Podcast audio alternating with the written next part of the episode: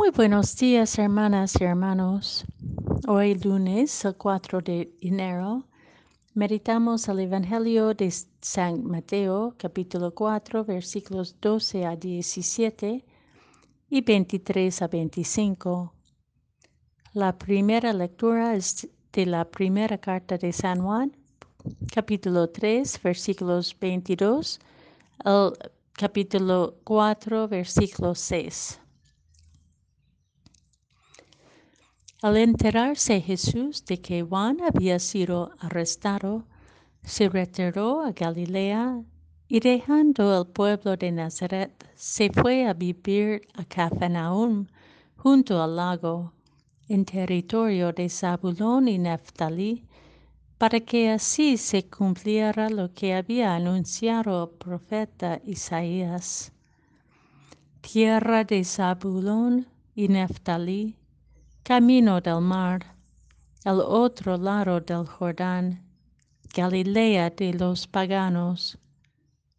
El pueblo que caminaba en tinieblas vio una gran luz.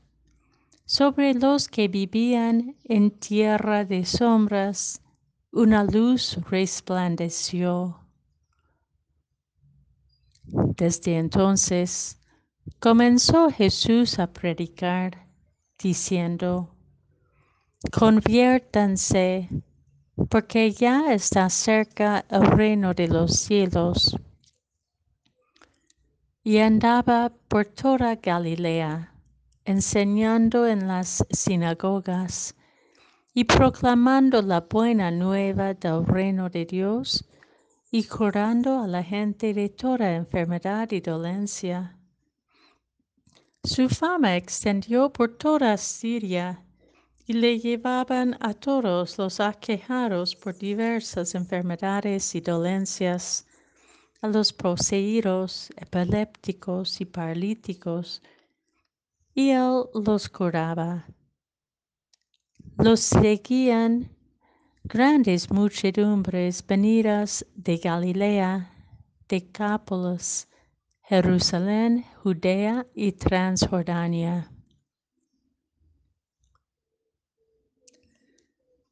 La encarcelación de la voz que grita en el desierto, preparen el camino del Señor, allanan sus senderos, según San Mateo, coincide con el inicio de la presencia pública de Jesús su predicación y sus sanaciones, el camino del Señor.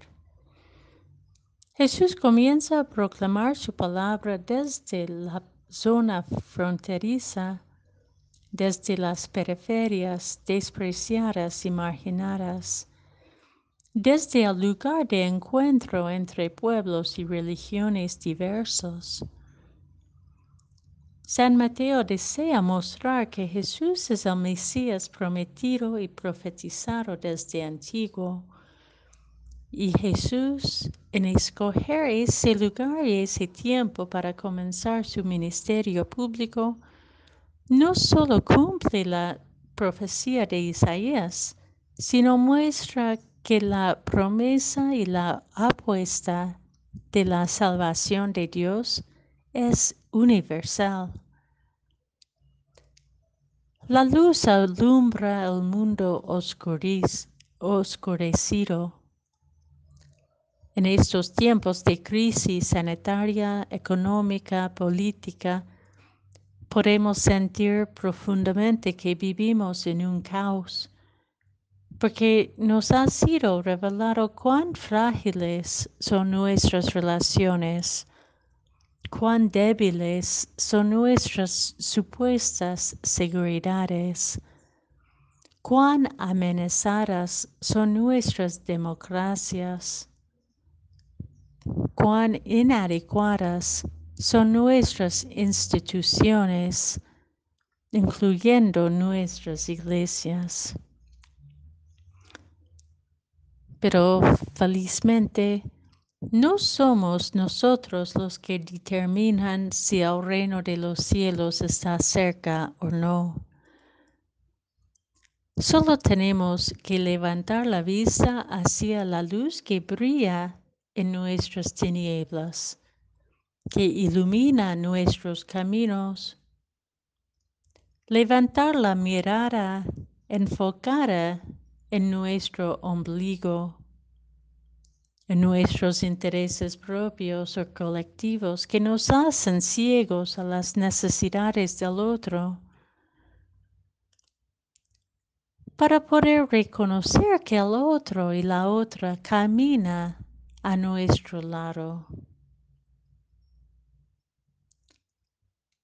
Levantar la vista y convertirnos el corazón para escuchar nuevamente la buena nueva de Jesús y buscar su reino entre nosotros, sanando nuestras dolencias.